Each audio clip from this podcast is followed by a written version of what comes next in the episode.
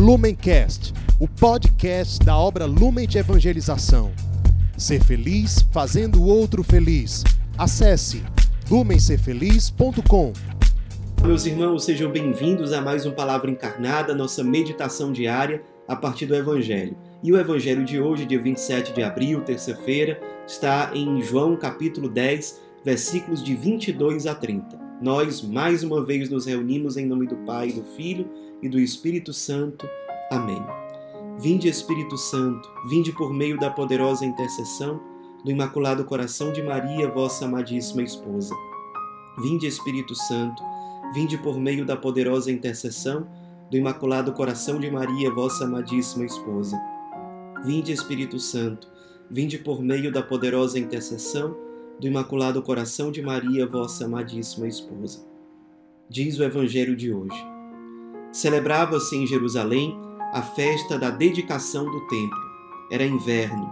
Jesus passeava pelo templo no pórtico de Salomão.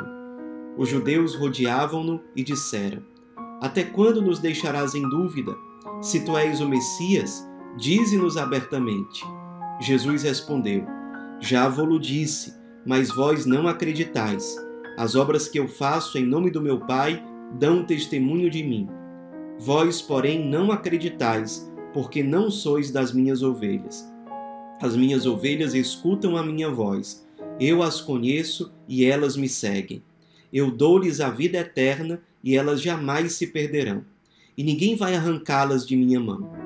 Meu Pai, que me deu estas ovelhas, é maior que todos, e ninguém pode arrebatá-las da mão do Pai.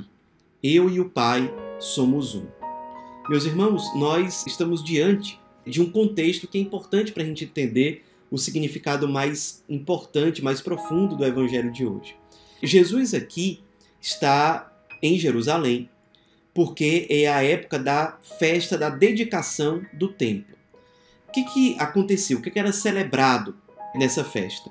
Essa festa sempre acontecia no inverno, durava oito dias. Muitos judeus iam até Jerusalém visitar o templo. Por quê? Porque mais ou menos 160 anos antes do nascimento de Jesus, os judeus eles estavam sendo oprimidos e dominados pelos sírios. Só que aconteceu uma grande graça que era celebrada ainda na época de Jesus.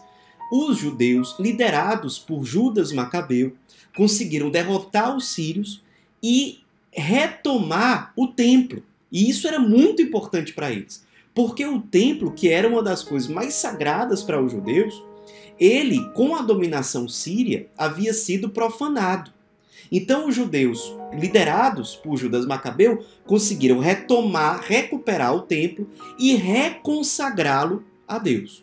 Então era esse o contexto do evangelho de hoje. Jesus estava em Jerusalém celebrando essa festa, uma festa judaica. E junto com ele havia várias pessoas, ele estava aqui nesse contexto do evangelho de hoje, passeando no templo no pórtico de Salomão. O pórtico de Salomão fazia parte do templo, era uma espécie de umas varandas grandes com várias colunas. Muitos judeus nessas épocas andavam por ali, Jesus estava por ali, foi interpelado pelas pessoas que queriam saber se ele era o Messias ou não. E aqui eu queria é, centrar a nossa atenção no ponto prático para a nossa meditação hoje. Jesus diz para essas pessoas, para esses judeus, que eles ainda não entendem que Jesus faz, o que Jesus fala, porque eles ainda não são ovelhas de Cristo. E aqui nesse tempo de Páscoa, nesse tempo em que nós somos convidados a meditar sobre como nós podemos participar da ressurreição de Cristo, como nós podemos ser ressuscitados, Jesus nos ensina hoje, para participarmos da ressurreição dele, precisamos aprender a ser ovelhas. E como ser ovelhas? Jesus nos ensina quatro pontos que estão aqui nos versículos 27 e 28 do Evangelho de hoje. Ele diz: As minhas ovelhas, primeiro, escutam a minha voz. Segundo, eu as conheço. Terceiro, elas me seguem. Quarto, eu dou-lhes a vida eterna e elas jamais se perderão. Então vamos meditar sobre isso aqui. Primeira característica da ovelha: escuta a voz de Cristo. Isso, portanto, significa que a verdadeira ovelha é aquela que está aberta a escutar Cristo, escutar a vontade de Deus. Está aberta, portanto, à obediência, a ouvir a vontade de Deus e colocá-la em prática. A verdadeira ovelha, portanto, ela não é autossuficiente. Ela não pensa que depende apenas de si, do seu ativismo, daquilo que ela faz, daquilo que é capaz, mas a verdadeira ovelha é humilde. Ela escuta a palavra, quer colocá-la em prática numa postura de humildade. Essa é a verdadeira ovelha. A falsa ovelha, por outro lado, é aquela que é autossuficiente e que é ativista, que acha que fazendo, fazendo, fazendo coisas, se enchendo de coisas, simplesmente ela vai conseguir fazer a vontade de Deus. Porque ela não para para escutar. Ela não para para escutar a palavra, para discernir o que que Deus quer. A, a falsa ovelha não é capaz de parar para ouvir, porque ela está sempre fazendo coisas. De certa forma, ela acha que as coisas dependem dela. Enquanto que a verdadeira ovelha, ela para para ouvir. Ela quer obedecer. Ela é humilde. Segundo, a verdadeira ovelha é conhecida por Cristo. Isso significa que ela se dá a conhecer. Ela se permite cultivar uma intimidade com Cristo. Enquanto que a falsa ovelha, ela não se dá a conhecer. Ela é fechada em si mesma. Ela não, nunca abre o coração para Deus ela nunca tem momentos de intimidade, seja na oração, na escuta da palavra, no, nos sacramentos. A, a falsa ovelha ela não cultiva intimidade, ela não se dá a conhecer, ela é fechada em si, ela coloca um, uma barreira entre ela e Deus, entre ela e Cristo. A verdadeira ovelha cultiva intimidade com o ressuscitado bom pastor. Terceiro ponto, a verdadeira ovelha segue o Cristo. Isso significa que a verdadeira ovelha é marcada pela fidelidade, enquanto que a falsa ovelha é inconstante. Ela segue o Cristo durante um tempo, depois desaparece, depois aparece de novo. Ela não é fiel. Enquanto ela está sentindo uma coisa agradável, ela fica. Enquanto ela está concordando com tudo, ela fica. Enquanto ela está se sentindo bem, ela fica. Mas na hora de uma provação, na hora de uma dificuldade, na hora da cruz, ela desiste. Ela não tem fidelidade. A falsa ovelha, inconstante. A verdadeira ovelha, fiel. Quarta característica da ovelha, elas terão, diz Jesus, a vida eterna. Elas jamais se perderão, porque a verdadeira ovelha caminha em direção à vida eterna. Ela marcha em direção ao paraíso. Ela busca as coisas do alto, as coisas que não passam. E a falsa ovelha? A falsa ovelha é aquela que põe a sua segurança, a sua esperança nas coisas transitórias e passageiras desse mundo. A falsa ovelha, ela é presa à carne, ela é presa ao que passa, aos bens passageiros, ela é presa a, a, aos sucessos desse mundo, coisas que não têm substância, não alimentam verdadeiramente a alma. A verdadeira ovelha caminha para o paraíso. Ela prioriza as coisas que não passam. Ela coloca Deus em primeiro lugar. Ela caminha em relação às coisas que são eternas, porque existem em Deus. A falsa ovelha busca aquilo que muitas vezes só dá um prazer passageiro, que passa, que não alimenta verdadeiramente. Então vamos meditar hoje. Será que eu estou sabendo ser ovelha?